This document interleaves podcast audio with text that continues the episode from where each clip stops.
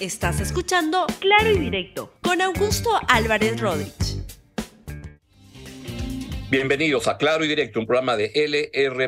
Hoy tengo un programa muy interesante, un gran programa, porque vamos a poder conversar y usted va a poder eh, escuchar a Rodrigo Barnechea, politólogo peruano, que acaba de escribir un, documento, un breve, pero muy, muy este, este, conciso, valioso, con ideas muy, muy potentes sobre lo que está pasando con el debilitamiento de la democracia en el Perú usualmente se cree que las democracias o normalmente se debilitan cuando hay una concentración de poder en algún dictador, en algún grupo específico. Hay casos distintos como el del Perú, donde más bien lo que están estudiando es un paper que han hecho Rodrigo Barnechea, con quien vamos a conversar, y Alberto Vergara, sobre cómo la democracia peruana se debilita cuando más bien no hay nadie que mande, cuando se diluye el poder. Antes que eso, vamos con tres noticias rápidas de lo que está pasando en el Perú y en el mundo que tiene relevancia en la escena local. Primero, vamos con la portada de la República del día de hoy, que es la portada también de muchos periódicos. El juez ordena a Toledo entregarse mañana, o sea, mañana viernes a las 11 de la mañana, hora de San Francisco, debe entregarse el expresidente Alejandro Toledo porque ya se han agotado todos los alegatos, todos los recursos para eh, para entregarse a la justicia. La justicia peruana lo demanda para que dé cara por los em, hechos de, corrupción por los que se le, se le acusa. Y es el caso casi que más sencillo de demostrar que Toledo tuvo un gobierno razonablemente bueno en muchos términos, en avance económico, un presidente que gobernó con, ah, con, un ejercicio democrático razonablemente bueno también. Sin embargo, todo apunta a que fue un ladrón, y los ladrones deben ser juzgados, sean Fujimori, sea Pedro Castillo, sea Alejandro Toledo, sea quien sea. No es como creen algunos que se acusa solamente al ladrón si es que es de izquierda o es de derecha o es amigo o no.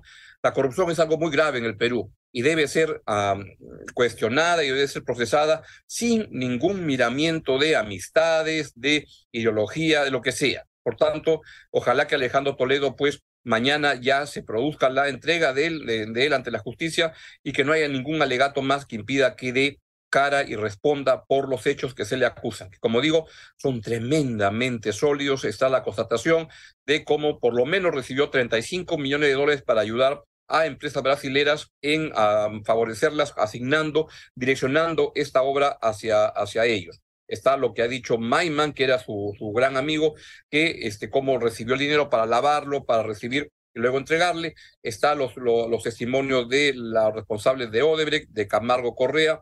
Casi que el caso está, pero sencillo para que se lo procese. Pero la justicia debe este, ocurrir en un proceso riguroso, donde todos se cumplan los procesos, todos tengan la posibilidad de dar a su punto de vista. Veremos qué pasa si es que mañana se concreta la entrega de Toledo a la justicia en Estados Unidos y seguramente demorará unos días más sin llegar, pero parecería que el tiempo se va cortando. Otro tema, y tienen que ver con dos temas rápidos de lo que está pasando con la crisis política peruana, que es lo que vamos a ver con Rodrigo Barnechea en un ratito, y es cómo genera un interés y una respuesta internacional. Y van a haber dos casos distintos de de dos mm, presidentes y un canciller de la Unión em, em, Europea de cómo se puede cuestionar lo que pasa en el Perú. Veamos primero el caso de un patán, el señor Gustavo Petro, el presidente de ah, Colombia, pero cree que como se llama Petro y quiere ser Petro Perú y decir lo que pasa acá, no pierde oportunidad de abrir su bocota y miren cómo lo que vuelve a decir sobre el Perú. Pero no miramos Perú entonces. No hay allí un presidente preso sin sentencia judicial, sin sus derechos políticos, es decir, en contravía de la Carta Democrática. Nuestros sistemas jurídicos, no solo los de nuestros, los de allí, los de los vecinos, aún no están recortados de tal manera o construidos de tal manera que contradicen la Carta Democrática, que se pueden echar presidentes electos porque sí, porque no tienen la mayoría en el Congreso, cuando son electos por el pueblo. Dice la Carta Democrática que solo una sentencia judicial de juez penal quita derechos políticos. Petro es el típico ejemplo de alguien que defiende a Pedro Castillo porque era como su, su peón en la región, peón en el Perú, con presidentes como López Obrador desde México y no le importa que el señor Castillo esté acusado por corrupción, pero principalmente lo que fue flagrante por golpista. Y eso es lo que no quiere. El señor Petro defiende a golpistas, a ladrones, para no hablar de presidentes tan ineptos, porque la verdad, en ineptitud casi que Castillo no tiene parangón en la historia peruana. Vean lo que es otra manera de intervenir o de, participar, de este, comentar por parte de el canciller de la Unión Europea, el señor Joseph Borrell, quien responsable de Asuntos Exteriores de la Unión Europea, cómo cuestiona, es un cuestionamiento profundo, de fondo de lo que pasa en el país. Véalo, por favor. Un país que pasa por una grave crisis social y política, como era lamentablemente de prever, poco después de que la presidenta asumiera su cargo. Se iniciaron varias manifestaciones en varias partes del país con violentos enfrentamientos con las fuerzas de seguridad, resultando en una cifra dramática, dramática de más de 60 muertos y más de 1.300 heridos, algunos de los cuales gravemente invalidados. Deploramos estas muertes, condenamos los actos de violencia, pero también el uso desproporcionado de fuerza por parte de quien tiene el, monopolio de la fuerza y la misión de velar por la seguridad de los ciudadanos. Nosotros apoyamos a la Defensoría del Pueblo, a los órganos electorales peruanos, a los defensores de los derechos humanos, al periodismo local, a los medios de comunicación independientes, que los hay. Procuramos promover la participación política de una población que en una buena medida ha estado históricamente excluida por consideraciones sin duda de tipo étnico y contribuyendo también a la promoción de los derechos humanos. Pero, insisto, es la sociedad peruana quien tiene que encontrar una salida a esta crisis, una crisis democrática y de representación. Y si no se escucha esa demanda, si no se hacen reformas, si no se toman medidas, se va a romper definitivamente el vínculo entre los representantes políticos y la sociedad. Quería reflejar con esos dos puntos de vista de cómo desde fuera se puede contribuir para enfrentar los problemas, precisar los problemas que pasan en el país, como es el caso del señor Borrell, y cómo, por a diferencia de los señores Petro o el presidente mexicano Manuel López, este, lo que pretenden más es un intervencionismo, una injerencia indebida, y por eso es que este es muy correcto que se haya retirado al, embajador del Perú en México y en Bogotá. Porque son un par de sinvergüenzas que la democracia y la corrupción les interesa muy poco, les interesa el amiguismo. Y el amiguismo en las cuestiones de anticorrupción son lamentables. Los casos de Toledo deben ser enfrentados, los de Castillo, los de Fujimori, que ya cumple condena, de todos. Bien, y justamente la intervención del señor Borrell me da la pie para eh, recibir a nuestro invitado de hoy, a Rodrigo Barnechea, quien ha escrito un documento muy, muy interesante con Alberto Vergara que se llama El Perú, el peligro de la democracia impotente. Rodrigo es, es profesor visitante en ese momento en el David Rockefeller Center de, para Estudios de América Latina en la Universidad de Harvard y ya lo tienen en pantalla. Rodrigo, buenos días. Buenos días, Augusto. Cuéntanos, por favor, de qué se trata este documento, tú mismo, de, si lo puedes resumir, qué es lo que plantean eh, sobre el estado de la democracia en el Perú y la situación política. Bueno, eh, el documento lo que plantea es que el mal eh, de la democracia peruana no es, como tú reseñabas hace un momento, un problema de concentración del poder como tradicionalmente se piensa, ¿no? En los últimos meses hemos visto como eh, e, e, ejemplos de, abuso de poder, de represión desmedida, eh, que ha hecho que el Perú esté en titulares en el extranjero y que eh, se, se, plantee la pregunta de si la democracia está, se está perdiendo, si se está transitando hacia una forma no democrática de gobierno, si es un autoritarismo, etcétera, etcétera, ¿verdad? Mm. Y entonces en el documento lo que planteamos es que, bueno, todo esto está guiado por la eh, noción de que el opuesto de la democracia, o en todo caso el, el, el, némesis, la enfermedad inherente a, mm, o, típica de, la, de, una democracia, es más bien la concentración del poder que llevaría al autoritarismo, que llevaría este, al dominio de un grupo pequeño por sobre el resto de la población. Y esto puede ser, por ejemplo, no sé, tradicionalmente eh, oligarquías, dictaduras militares, eh, líderes populistas que acumulan el poder, como hemos tenido en América Latina en años recientes. Mayorías eh, parlamentarias como la que Keiko Fujimori tuvo el 2016. ¿no? También. Y em, pero ese decimos que ese no es el mal típico peruano, que si uno alarga la mirada un poco más, ¿no? Se da cuenta que la tendencia no es que, a, que, a que se ha venido, acumulando el poder eh, políticamente, sino que al contrario, se ha venido diluyendo el poder. Cada vez el poder político se ha fragmentado más, circula cada vez más, em, eh, la política se ha llenado de gente que no tiene em, poder antes de llegar al puesto político que ocupa, ¿no? Es decir, está llenado, está, la política está, ha llenado de outsiders y de personas que no eh, tienen un, eh, digamos, prestigio o que comandan una organización política detrás y que les sirven de sostén.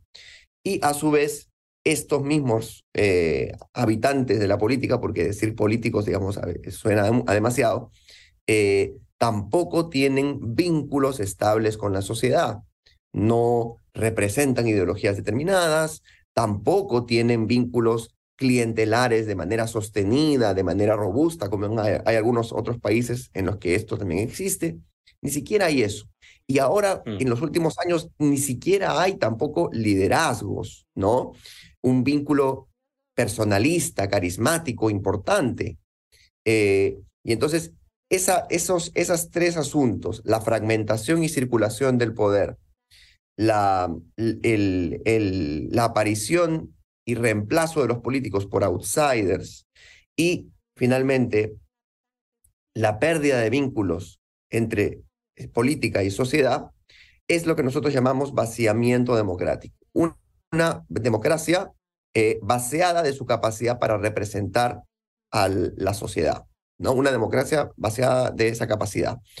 Eh, y como consecuencia de ese vaciamiento, lo que tenemos son, eh, como digo, ocupantes ocasionales del poder que no tienen pasado porque eh, son outsiders, no provienen de, organización alguna, no tienen en la mayoría de los casos un prestigio detrás, una historia política detrás, tampoco tienen futuro porque han aprendido que lo más probable es que en el Perú en cinco años ellos desaparezcan, ¿no? Porque el Perú cambia cada cinco años eh, radicalmente la composición política eh, del poder. Eh, y entonces solo les queda el presente. Y con ese presente, digamos, con actores que no pueden hacer sino cálculos en el presente, sin horizonte de futuro, no se puede hacer acuerdos, no se puede hacer eh, pactos, eh, no se puede en general ni siquiera ser leales en la manera en la que nos oponemos unos a otros, ¿no? Y entonces prima mm. un comportamiento desleal con los adversarios, prima un comportamiento predatorio del erario público y intentos constantes por asaltar el poder, por tomar cuanto más, todo lo que pueda en este momento, porque mañana no sé si estaré yo y no sé si estarás tú. En, los, en última instancia, esto significa que desaparece lo público, ¿verdad? La política se vuelve un, una colección de intereses micro, claro. pequeños intereses y lo, lo público termina saliendo por la ventana. Muy de acuerdo con lo que plantea, salvo con una pequeña precisión, cuando tú dices que no saben dónde van a estar de aquí a cinco años, este, no saben dónde van a estar dentro de tres meses.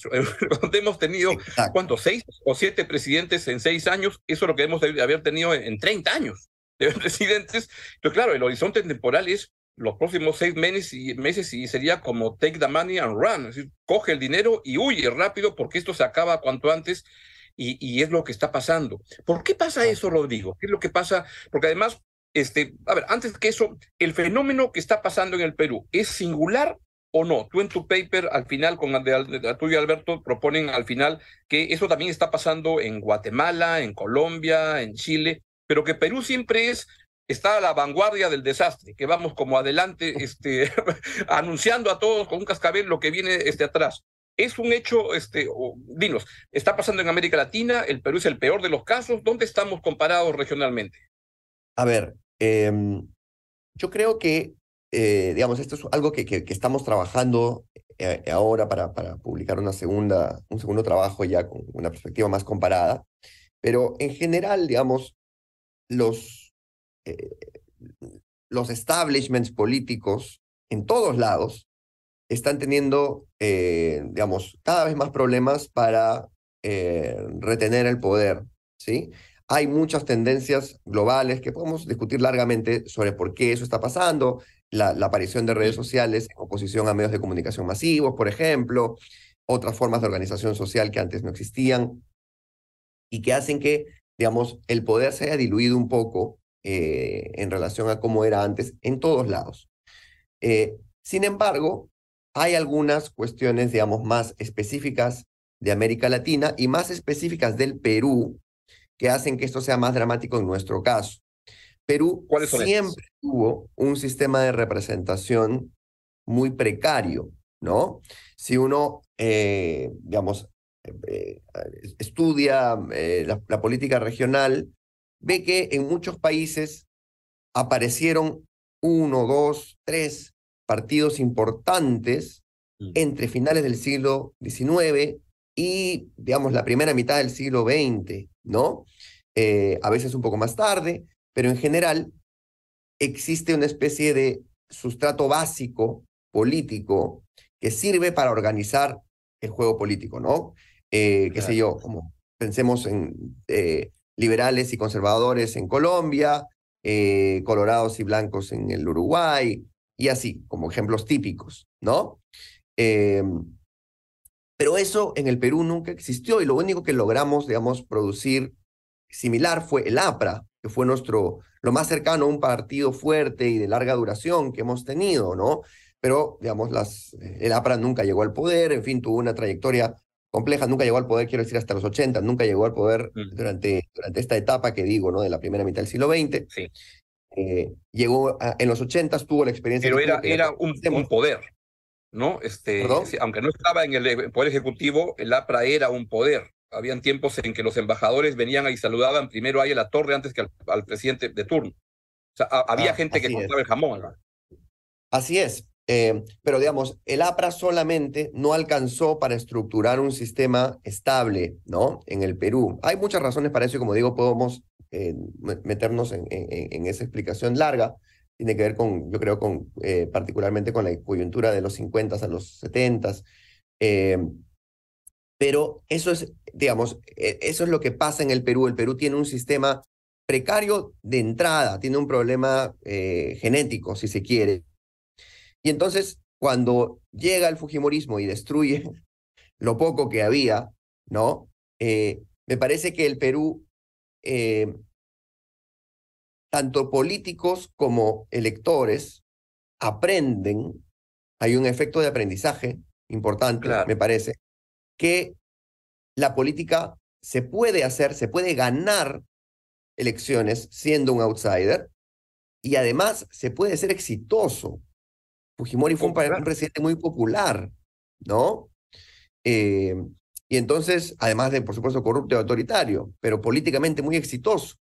Entonces, eh, cuando cae el, el, el, gobierno de Fujimori y los partidos estaban debilitados y todo lo que ya conocemos, entramos en este ciclo interminable de búsqueda del siguiente outsider, ¿no? Y esto es, digamos, se cumple tanto para los electores como para los políticos. Los políticos están a la búsqueda de acomodarse a quien vaya a subir al poder a último minuto y los electores mismos están buscando siempre a alguien que venga por a la, fuera. A la, a, la, historia más reciente. Yo iría un poquito más atrás y mi pregunta iba a eso es, ¿cuándo se, se, si cae la palabra, cuándo se jodió este sistema? Porque, a ver, mi primera mirada de la democracia cuando, no sé, tenía un poco menos de tu edad, pero era que el Perú tenía más o menos cuatro partidos que eran el PPC por la derecha, el APRA al medio, donde se iba chorrando de un momento para cada lado, la izquierda, que era una izquierda importante, y Acción Popular. Y eso más o menos que eran los cuatro espacios políticos en los este, 70, 80 y entonces llegó Fujimori.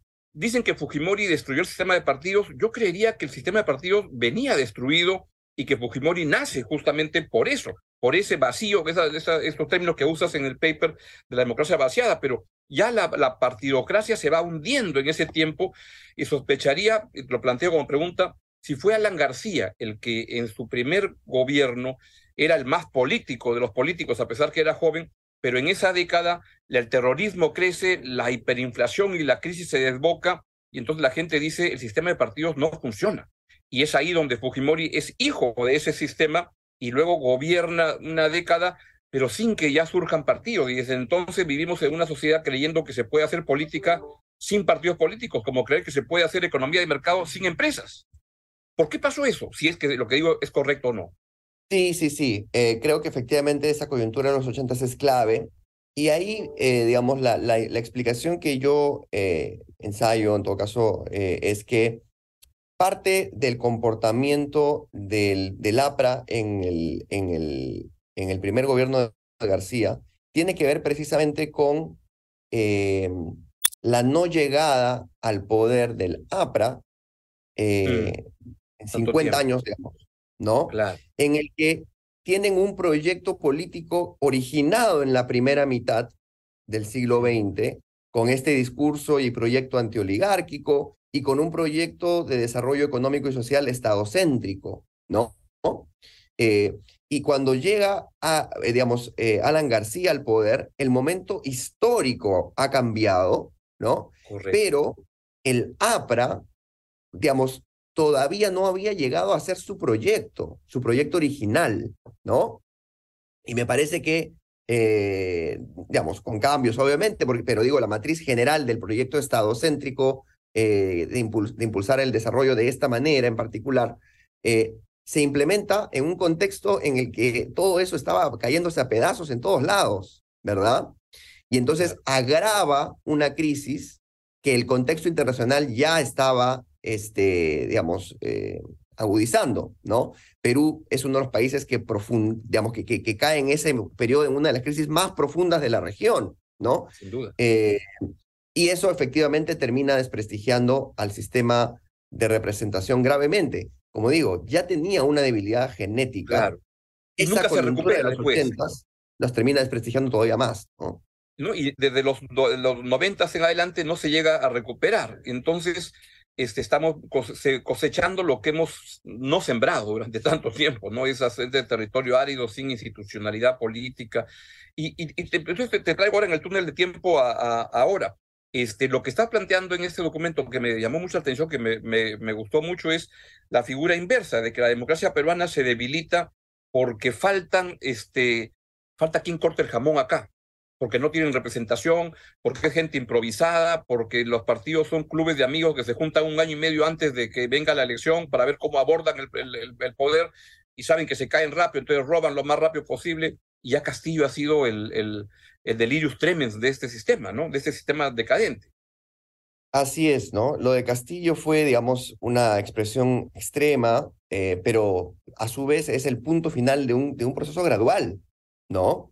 Es el mm. punto, como digo, de llegada, o no sé, porque todavía seguimos en este proceso, pero sí es el punto...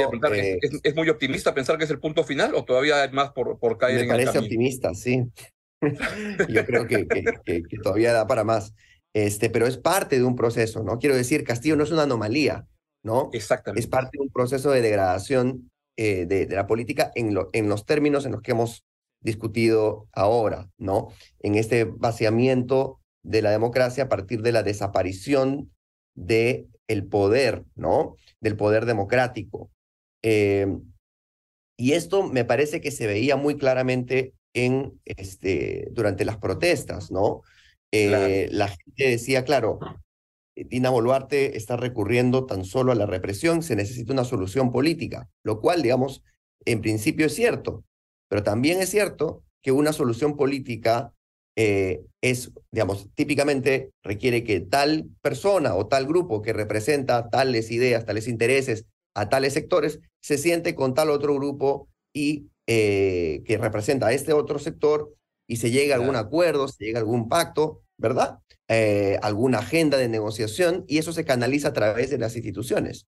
El problema es que justamente en el Perú no hay nadie con autoridad para hablar a nombre de nadie ya, ¿no? O sea, miremos incluso las encuestas para, digamos, yo sé que es temprano, pero cuando se le pregunta a la gente quiénes serían los presidenciables, el que lidera tiene cuatro puntos y algo por ciento. Es un señor que es el rector de la UNI, a quien se le ha conocido con autoridad pública hace tres meses porque fue buena gente y lo recibió a los que protestaban en vez de la señora de, la, de, San Marcos. Pero que no hay partido, no hay nada, ¿no? Exacto. En otras palabras, nuevamente, un outsider, ¿no? Entonces, es. el Perú nuevamente en busca de alguien que venga por fuera para este, solucionar el problema, etcétera. Pero justamente parte del problema es eso, ¿no? La circulación tan extrema del poder no hace que el sistema sea previsible. Los propios votantes no saben a qué votan porque naturalmente cada cinco años se les presenta un menú completamente diferente eh, y los políticos mismos no saben ni quién va a estar en el poder, ni si ellos van a estar en el poder. No hay ningún incentivo para hacer que la democracia funcione, ¿no?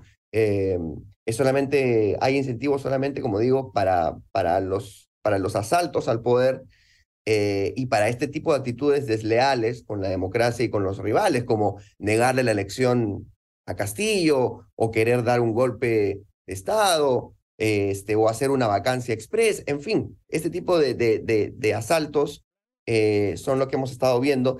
Y últimamente me parece que este, nos hemos eh, abocado a hacer microasaltos, ¿no? Este, microasaltos. Microasaltos, o sea, ya, ya no se trata de tomar la presidencia o de tomar el poder en absoluto, sino instituciones, ¿no? Pequeños. la Defensoría, ver cómo se va digamos, sí, es como eh, eh, repartos, ¿no? De, de, de, cuotas de poder. Eh, la Federación para el Fútbol, o sea, así, micro lógica cortoplacista, ¿no? Ahora, este, este fenómeno, hay gente que se impresionó mucho y que recitan mucho este indicador del, del, del Economist que hablaba de la democracia híbrida, pero esto como que fuera una alerta, alerta de decir, ah, caramba, algo pasa. Esto ya es un proceso antiguo, ¿no? Está el Barómetro de las Américas, por ejemplo, esta encuesta que te habla de satisfacción con la democracia en el Perú, viene cayendo desde el año 2012, era 52%, ya está como en 17%, y, y esto puede seguir cayendo. Entonces, lo que te pregunto es, este, no sé, estás en el Rockefeller Center y hay un libro que a mí me interesó mucho, que fue este de Levitsky con Ziblatt, de cómo mueren las, democracias, pero a los politólogos les gusta ser como historiadores para atrás. Quería preguntarte para adelante, ¿cómo se salvan las democracias? ¿Tiene arreglo esta, esta, esta vaina? ¿O estamos condenados a, a, a este cambalache que tenemos ya de, de, de, sistemas políticos que se caen, que, que, están en crisis permanente?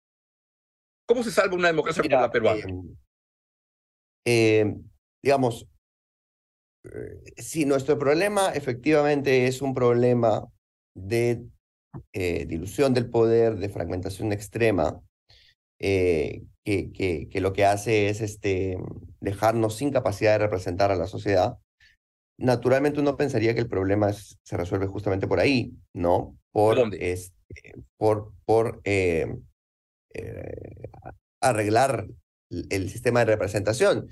Y ahí, digamos, lo que uno puede hacer intencionalmente son las eh, famosas reformas institucionales, que en realidad mm, es muy difícil eh, reproducir o, producir un sistema de representación a punta de reformas legales, ¿no?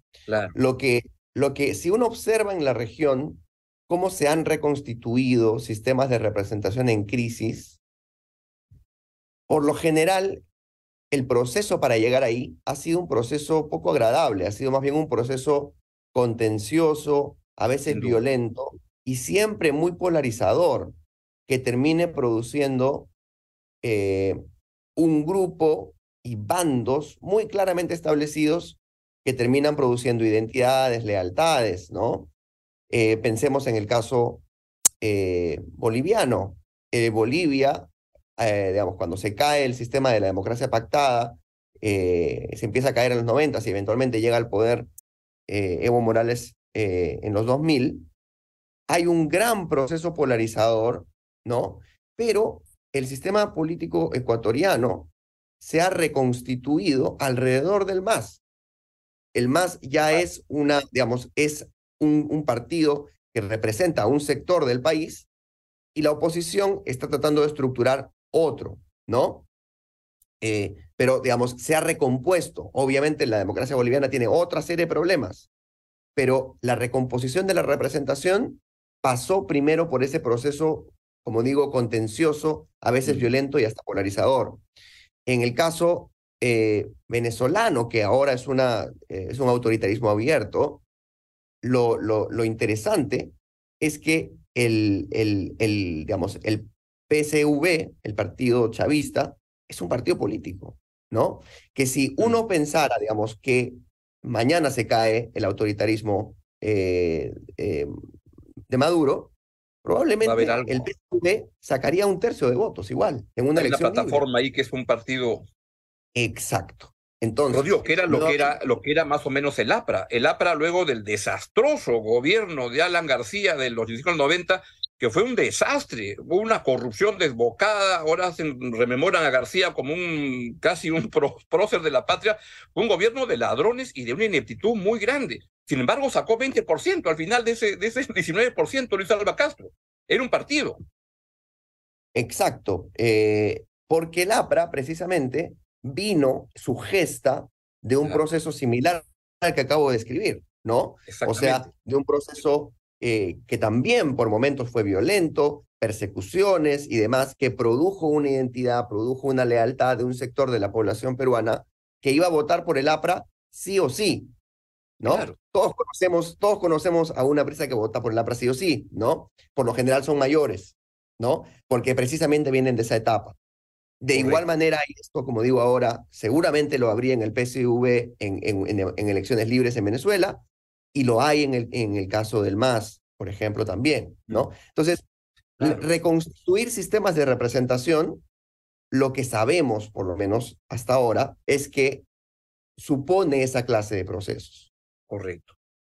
Rodrigo, te, te, dos preguntas finales. Para, este, cuando hablan en, en este documento que es muy interesante, este, de la dilución del poder, la democracia que se vacía, ¿no estamos de repente en un peri periodo de preconcentración? Es decir, que esto puede en teoría corregirse esta dilución del poder por una superconcentración. Entonces te preguntaría si no estamos en el periodo previo a que venga un, un Bukele, que hoy día se vuelve, hay muchos políticos de centro derecha a derecha que dicen Bukele, Bukele, Bukele, y creen que, que, meter presos a los maras es todo, y eso es un paquetazo que viene con, con unos tremendos huesos. ¿No estamos de repente en un proceso de preconcentración? Sí, esa es una pregunta eh, tanto teórica como empíricamente importante, para la cual no tengo una respuesta definitiva todavía. Eh, porque claro, uno podría pensar este proceso de vaciamiento democrático es simplemente una etapa transitoria, ¿no? Una transición hacia un colapso democrático más tradicional en el que alguien concentra, ¿no? Eh, pero, digamos, eh, me parece que el Perú está pasando, digamos, hay do, dos, dos observaciones respecto a eso. Una primera es que el Perú tiene ya un tiempo importante en este, en este proceso. Claro, la crisis tiene unos es cinco verdad. años, digamos, seis años, ¿no? Pero este proceso Pero el deterioro de tiene 25 del... años. ¿Perdón? Pero el deterioro que estamos teniendo tiene 25 años de, de, así que es, estamos así. Así es, exacto. El proceso eh, de Democratic Hollowing, como lo llamamos, tiene bastante tiempo ya. Claro. Eh, y entonces, claro, un proceso que, un proceso de transición hacia otra cosa que dura tanto tiempo, ya parece ser algo en sí mismo y no una transición hacia otra cosa, ¿no? Claro. Eh, que puede terminar en lo otro, sin duda, pero me parece que, y este es el segundo punto, mm, creo que a veces subestimamos eh, lo difícil que es acumular el poder, ¿no? Mm. Particularmente ahora que las, que las dictaduras militares ya son geopolíticamente inviables, ¿no? Claro. Ahora que la vía de acumulación del poder es la vía electoral, eh, esa, ese camino a la acumulación es difícil. Me parece que eh, el, el, digamos, el, el, el ejemplo de la, del, del, chavismo ejerce un, una influencia muy desmedida en la manera en la que pensamos nosotros la capacidad para concentración del poder de forma electoral. Por supuesto, el chavismo y, y el fujimorismo en los noventas, ¿no? Claro. Este, eh, y, yo creo que es más difícil eso de lo que se piensa. Entonces, me parece que podemos estar en, el, eh, en, este, en esta situación eh, más tiempo del que, del que pensamos. Y mi pregunta final entonces es si por la derecha hay esos riesgos, una derecha que sigue estando y hoy día está cada vez en el Perú más bruta y achorada que nunca, este, por la izquierda, ¿por qué es tan torpe la izquierda y, y no logra cuajar en nada? Y en estos días cuando veo, por ejemplo, este, publica a Baldo Mendoza su libro sobre el tema económico, tienen unas declaraciones voceros de gente intelectual y de izquierda que la verdad que, que los hechos, los datos les interesa nada y la ideología pesa tanto. ¿Por qué la izquierda no ha logrado cuajar en algo que sea políticamente viable en el Perú?